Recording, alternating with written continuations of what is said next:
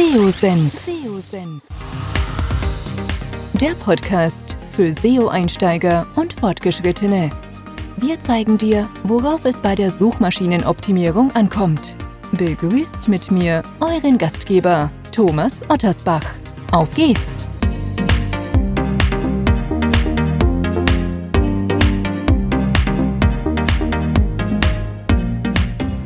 Darf euch recht herzlich zu einer weiteren News-Ausgabe hier beim SEO-Senf willkommen heißen.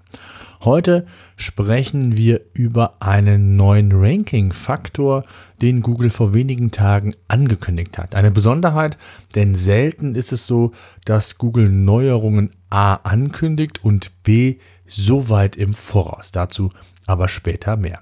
Wir sprechen weiterhin um die interne Verlinkung beziehungsweise lange Anchor-Texte, um über automatisierte Meta-Descriptions, inwieweit die ähm, relevant beziehungsweise laut Google auch erlaubt sind, über User-Generated Content und einiges mehr. Bleibt also dran, es lohnt sich.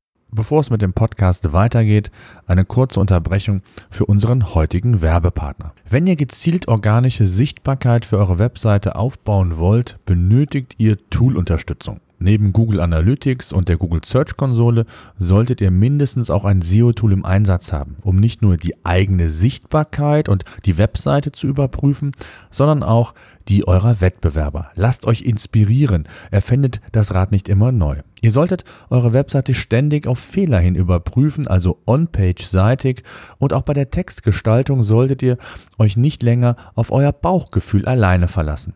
PageRangers bietet euch alle relevanten SEO-Analysen und unterstützt euch auch dabei, mit Hilfe verschiedener Recherche- und Benchmark-Analysen den perfekten Textinhalt zu kreieren. Am besten meldet ihr euch heute unverbindlich für einen 14-tägigen Test an und lasst euch von einem PageRangers Consultant einen Workflow aufzeigen, wie ihr mehr Sichtbarkeit mit eurer Seite aufbauen könnt. Wenn ihr Interesse haben solltet, einfach am besten anmelden unter seosenf.de slash seotool. Und für alle, die das Tool buchen wollen, gibt es auch noch einen Gutscheincode. Mit SEOsenf15 bekommt ihr 15% Lifetime, also solange ihr Kunde seid, also 15% Nachlass auf den monatlich zu zahlenden Tarif. Ich kann PageRangers nur empfehlen, testet es, ihr werdet überrascht sein. Kommen wir zur ersten News, die Page Experience, ein neuer Ranking-Faktor von Google beziehungsweise dieser wird in Zukunft eine Relevanz haben. Google Rankings oder vielmehr auch der Algorithmus von Google ist ein ist in einem ständigen Wandel. Zuletzt gab es im Mai ein größeres Core-Update. Wie Google nun bekannt gab, wird es im kommenden Jahr, also 2021, ein großes Core-Update geben. Denn dann wird die Page Experience ein Ranking-Faktor werden, der verschiedene Faktoren beinhaltet. Unter anderem die Core Web Vitals, die auch seit neuestem beispielsweise in der Google Search Konsole vertreten sind und ein wichtiger Bereich in diesem Konglomerat werden. User Experience spielt eigentlich heute schon eine gewichtige Rolle und man muss schon sagen, damit hat Google eigentlich ja auch angekündigt, so würde ich es zumindest interpretieren, dass die User Experience und die Signale, die daraus ausgehen, faktisch heute noch keine Relevanz haben oder zumindest keine Signifikanz haben. Denn anders kann man es eigentlich nicht interpretieren, dass Google angekündigt hat, dass die Page Experience für 2021 eine, ja, ein Ranking-Faktor wird. Und waren zuvor schon ja, Mobilfunkfreundlichkeit, HTTP HTTPS, also das Thema Security und die Ladezeit-Ranking-Faktoren, wird es also in Kürze unter dem Begriff Page Experience eine Zusammenfassung verschiedener ja, User Experience-Faktoren, wenn man so will, geben, die gemeinsam dann Einfluss auf die Rankings einer Seite nehmen. Grundsätzlich ist wichtig die Qualität der Inhalte und das muss man sich weiter vor Augen führen, wird weiterhin Vorrang haben, wenn es um Rankings geht. Das bedeutet konkret, Seiten mit guten Inhalten können auch weiterhin gute Rankings aufbauen, auch wenn ihre User Experience oder die Page Experience Faktoren zukünftig vielleicht nicht so gut sind wie bei Seiten, die dann vielleicht geringere Qualität in Bezug auf den Inhalt bieten. Google wird die Bestandteile der Page Experience auf jährliche Basis überprüfen. Das wurde bereits angegeben und eben dann auch angepasst werden. Ebenfalls wichtig in dem Zusammenhang ist zu wissen, dass die Bewertung der Page Experience auf Seitenebene erfolgt. Also ähnlich wie beispielsweise auch bei der Mobilfunkfreundlichkeit und HTTPS. Wie stark die Gewichtung dieses neuen Rankingsfaktors sein wird, ist nicht bekannt. Und ich denke, das wird sich dann auch erst im Laufe der Zeit zeigen, denn wie viele Rankings betroffen werden, wie sich die Sichtbarkeit vielleicht verschiebt und, und, und. Weil der neue Ranking-Faktor erst im kommenden Jahr zur Anwendung kommt und Google sechs Monate zuvor sogar darüber informieren wird, besteht jetzt noch kein dringender Handlungsbedarf, bevor da jetzt wirklich Fragen kommen. Wichtig ist, macht weiterhin eure Hausaufgaben, achtet auf die Basics, achtet auf hochwertige Inhalte, denn das wird ja auch weiterhin ein wichtiger Kernparameter bei Google sein oder beziehungsweise für, Google. Das Kernstück des geplanten Ranking-Faktors sind die Web Vitals oder die Web Vital Kennzahlen, wie ich es eben schon mal in meinem Intro gesagt habe. Die bestehen aus insgesamt drei Einzelmetriken, mit denen der mit denen die, die Renderzeit, die Zeit zwischen Nutzeraktivität und Browserreaktion und die visuelle Stabilität einer Webseite gemessen werden. Darüber hinaus soll der neue Ranking-Faktor auch bestehende Signale enthalten. Also zusätzlich zu den Web Vital Kennzahlen wird der Ranking-Faktor daher auch die folgenden Fragen in die Bewertung mit einfließen lassen. Ist die Webseite für Mobilfunkgeräte optimiert? Ist die Webseite sicher und enthält keinen schadhaften Code oder Phishing-Inhalte? Wird die Verbindung zur Webseite per HTTP oder HTTPS geschützt, in dem Fall HTTPS natürlich.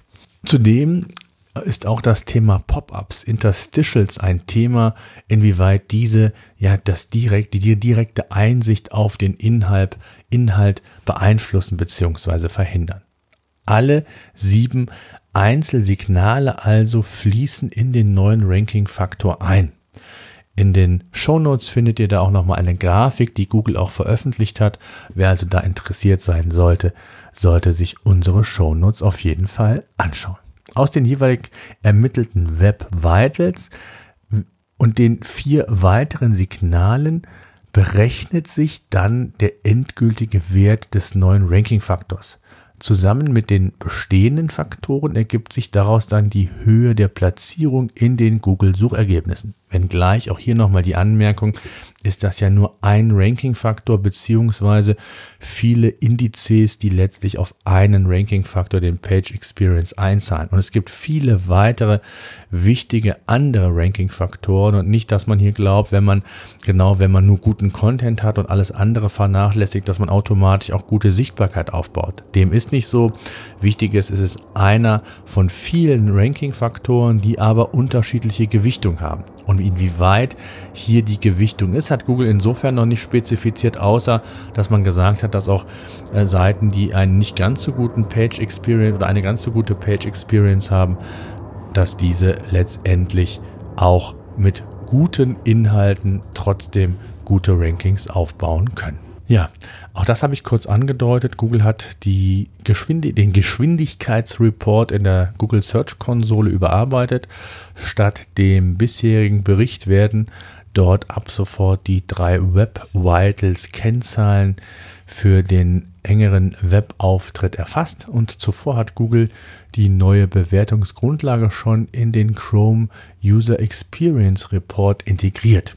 Außerdem hat der Konzern auch angekündigt, die Web Vitals zukünftig auch als Grundlage für die PageSpeed Insights zu verwenden. So, das mal kurz, kurz und knapp zusammengefasst über die Änderungen. Ich glaube, eine wichtige Änderung, die einige Überraschungen mitbringt. Nicht nur, dass das ein Ranking-Faktor quasi aus verschiedenen Einzelteilen besteht. Das ist, denke ich mal, nicht unbedingt neu.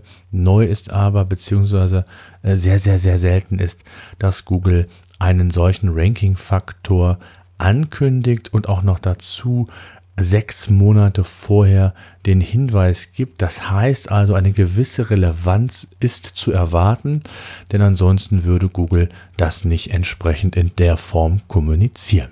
Kommen wir zur News 2. Automatisch erstellte Meta-Descriptions sind laut Google in Ordnung. Wann nutzt man automatisch generierte Meta-Description? Insbesondere natürlich dann, wenn eine Webseite, ein Webangebot sehr viele Seiten hat, beispielsweise Online-Shops. Und laut Google genügt oftmals schon das Verwenden unterschiedlicher Produktnamen Produktattribute eben von Online-Shops, damit sie als individuell angesehen werden. Das ist ja immer so ein Punkt. Auch viele SEO-Tools äh, moppern ja entsprechend darüber, dass die Meta-Descriptions zum Teil gleich sind und Google das nicht mag. Also hier hat Google nochmal klargestellt, äh, leichte Modifikation, in dem Fall Produktattribut bzw. Produktname, äh, sind hier ausreichend und können hier entsprechend verwendet werden. Und das gibt ja häufig bei großen Online-Shops wird dann das auch wirklich automatisiert gemacht oder es wird mit Templates gearbeitet. Da gibt es unterschiedliche äh, Möglichkeiten, wie man das macht. Wichtig ist nur zu wissen, dass hier ja leichte Nuancen scheinbar schon ausreichend sind. Google empfiehlt für alle Unterseiten einer Website jeweils individuelle Seitentitel und Meta-Description. Das ist ganz wichtig, das sollte man machen. Äh, mein Beispiel ist immer, dass ihr, wenn ihr eine Printanzeige äh, schaltet, ihr es auch nicht dem Verlag, der das Printmagazin herausbringt, es überlasst, wie die Kommunikation, die Botschaft auf der Webseite auf der Printanzeige auszusehen hat, wie sie gestaltet ist, sondern da nehmt ihr ja extrem Einfluss, gemeinsam mit eurer Agentur beispielsweise. Und wieso solltet ihr Google die, die Hoheit überlassen, ähm, für die Meta-Description und den Seitentitel. Klar ist es so, dass Google letztendlich die Hoheit hat, also selbst bestimmt, welches, welcher Meta welche Meta-Description und welcher Titel verwendet wird. Aber es ist auch sehr häufig so, dass Google eben die verwendet, die hinterlegt sind. Und deswegen ist die ganz große Aufforderung bzw. Empfehlung, wirklich jedem, jeder Seite einen eigenen Titel bzw. eine eigene Meta-Description zu geben. Und ganz wichtig in dem Zusammenhang ist es eben auch so, dass die Meta-Description den Inhalt der jeweiligen Seite eigentlich perfekt zusammenfassen sollte. Und zwar möglichst in, in einer Weise, dass das Interesse der Nutzer eben geweckt wird, neugierig auf mehr gemacht wird und sie auf das jeweilige Suchergebnis klicken. Eher auf eures als auf das der Wettbewerber. Und auf die Rankings haben Meta-Descriptions keinen direkten Einfluss. Das hat Google zumindest nochmal bestätigt, wobei das zumindest angezweifelt werden kann. Hier gibt es ja einige Tests, Studien, wie auch immer. Und wie gesagt, bei großen Webseiten ist das von Hand sehr, sehr zeitaufwendig und auch nicht wirtschaftlich. Und daher ist es häufig hier wichtig, auch auf automatisch erstellte Texte zurückzugreifen, beziehungsweise Titles und Meta-Descriptions. Und ähm, inwieweit die dann wirklich qualitativ so gut sind, als wenn man wirklich komplett individuelle nimmt, darüber kann man jetzt streiten, aber es ist erstmal wichtig zu wissen, dass Google das letztendlich erstmal als in Ordnung ansieht. So, News 3, wie immer übrigens der Hinweis, alle Quellen dieser News gibt es in den Show Notes zusammengefasst, also keine Sorge, wer das ausführlicher nachlesen möchte, kann jeweils auf die URLs klicken in den Show Notes und sich da nochmal ausführlicher darüber informieren. Und zwar News Nummer 3 geht um lange Ankertexte von internen Links und äh, inwieweit die Suchmaschinen sogar helfen können. Bisher ist eigentlich immer so gewesen, dass man sagt, interne Links werden hart verlinkt. Also mit harten Keywords ist gemeint, wenn ihr iPhones kaufen ähm, als, als Anchor-Text verwenden wollt, dann ist das bei den internen Keywords oder bei der internen Verlinkung vielmehr völlig in Ordnung. Bei Backlinks sollte man davon Abstand halten, da ist das nicht zu empfehlen. Und ähm, Google hat in dem Zusammenhang auch nochmal genau dieses Thema jetzt aufgegriffen. Und gesagt oder bestätigt, dass Ankertexte von Links ähm, aus Sicht von Google durchaus lang sein dürfen, wenn sie der Suchmaschine helfen, mehr über die verlinkte Seite zu erfahren. Und Google kann also auch lange Ankertexte von Links verarbeiten und darin enthaltene Informationen dazu nutzen, die verlinkten Seiten eben besser zu verstehen. Und das erklärte Johannes Müller im Webmaster Hangout ähm, vom 12. Mai. Und das ist natürlich eine ganz äh, wichtige Erkenntnis, dass man auch durchaus ähm, Keywords nicht nur mit ein, zwei Phrasen nehmen kann, sondern auch längere, die einfach vom Sinn her Google auch über den Inhalt der verlinkten Seite verraten. Und auch das ähm, kenne ich von früher. Auch da habe ich mir immer gedacht, warum jetzt nur zwei Keywords verwenden, iPhone kaufen, wenn ich doch vielleicht sogar aus dem Zusammenhang noch mehr als nur diese zwei Wörter aufgreifen kann, die auch mehr über den Inhalt mir sagen. Und das ist eben eine ganz tolle Geschichte, weil Google das eben so jetzt bestätigt hat. Und John Müller antwortete, dass Google die Worte von Ankertexten nicht zählen würde. Es sei in Ordnung, auch längere Ankertexte eben zu verwenden, wenn diese Google eben die Information, wie bereits gesagt, über die Zielseite entsprechend verraten würden. News Nummer 4. Google hat etwas über User-Generated Content gesagt und auch nochmal darauf hingewiesen. Und das ist, glaube ich, nochmal ein ganz extrem wichtiger Aspekt. User-Generated Content kann für den Aufbau von Sichtbarkeit hilfreich sein. Aber auf YouTube hat Google die neue Serie Ask Google Webmaster äh, gestartet und in der Folge vom 19. Mai empfahl John Müller unter anderem Content, der von Usern erstellt wurde, stets vorher genau zu überprüfen, bevor dieser dann auch wirklich indexiert wird. Grund dafür ist, dass Google diesen Content genauso wertet wie den Content, den der Webmaster selbst veröffentlicht hat. Das heißt also, es gibt unterschiedliche Themen hier. Beispielsweise gilt es auch für Kommentare in Blogs. Wenn da ausführliche Antworten sind, wo in Anführungszeichen Bullshit geschrieben wird, was wirklich nicht relevant ist, dann sollte man das eben moderieren und nicht einfach so freigeben. Und es gibt noch andere Plattformen, wo eben User-Generated Content eine Rolle spielt. News Nummer 5. Und zwar ging es hier um neue Inhalte und die Kenntnis, dass Sitemaps für Google die zweitwichtigste Quelle bei neuen Inhalten ist. Google-Mitarbeiter Gary Illis oder Elias, man munkelt, wie es richtig ausgesprochen wird, hat auf Twitter zumindest noch einmal auf diese Wichtigkeit von XML-Sitemaps hingewiesen und jedem mit entsprechenden Ressourcen auch empfohlen, eine Sitemap anzulegen. Das Ganze, auch hier nochmal der Hinweis für unsere Neueinsteiger. Die Sitemap könnt ihr in der Google Search Konsole übergeben, könnt auch dort überprüfen, wann sie das letzte Mal von Google quasi eingezogen und aktualisiert wurde. Und die Sitemap ist eben eine ganz wichtige Quelle für Google, um neue Inhalte aufzuspüren bzw. dann auch zu indexieren. News Nummer 6. Es wird ja sehr viel darüber diskutiert, inwieweit holistische Inhalte wichtig sind oder Texte anders formuliert mit wenig Inhalt überhaupt die Chance haben, gute Rankings aufzubauen. Und ein Twitter-Nutzer bemängelte, dass viele Bilder auf Pinterest sehr gute Rankings erzielen würden, obwohl sie scheinbar mit nur kurzen Beschreibungen relativ wenig Content lieferten. Und John Müller ähm, entgegnete darauf, dass es nicht immer auf 3000 Wörter Blogposts ankäme, um als guter Content bezeichnet zu werden. Vielmehr richte man sich nach dem Nutzen für den User beziehungsweise dessen Suchintent. Und das sind zwei extrem wichtige Positionen, die ich auch nochmal etwas ausführlicher erläutern möchte. Zum einen geht es um den User. Was hat er für einen Bedarf an Inhalt, an Information? Und wie sieht Google letztlich auch den Suchintent einer Suchnachfrage? Also wenn ich ein bestimmtes Keyword eingebe, mein Paradebeispiel Friseur nach alter Rechtschreibung, neuer Rechtschreibung, vom, von der Wortbedeutung gleich, aber von den Suchergebnissen völlig unterschiedlich, weil der Suchintent, die Suchintention scheinbar eine andere war, bei dem mit der, nach der neuen Rechtschreibung wird eher ähm, auf, nach Seiten gesucht, die sich um die Rechtschreibung als solches ähm, bemühen, beziehungsweise es darum geht. Und nach der alten Rechtschreibreform geht es dann um entsprechend Themen, die den ja, Friseur letztendlich betreffen, ob Friseurthemen, Magazine und, und, und.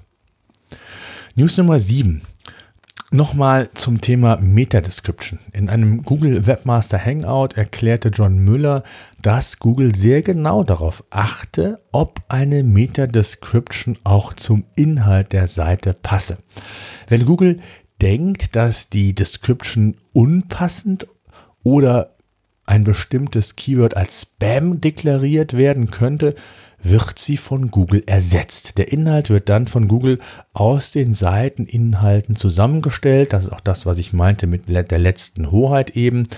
Und eine Garantie eben dafür, dass die eigens angefertigten Descriptions verwendet werden, gibt es eben nicht. Aber es ist dennoch wichtig, Google eben diese Plattform zu bieten und auch diese zu optimieren. Wenn ihr also in der Search-Konsole beispielsweise seht oder in eurem entsprechenden SEO-Tool, dass unheimlich große organische Suchnachfrage und Impressions für euer Keyword und eure Seite generiert wird und keiner klickt auf diesen ja, organischen Sucheintrag, dann muss irgendetwas mit eurem Titel, mit eurer Meta-Description nicht stimmen und dann solltet ihr überprüfen, ob Google vielleicht sogar diese Inhalte aus eurem in, aus eurer Seite herauszieht, ob man die eigenen, eigens entwickelten ähm, Info äh, Dinge nimmt, äh, Meta-Descriptions und Titles nimmt oder was auch immer und dann eben entsprechende Snippet-Optimierungen vornehmen.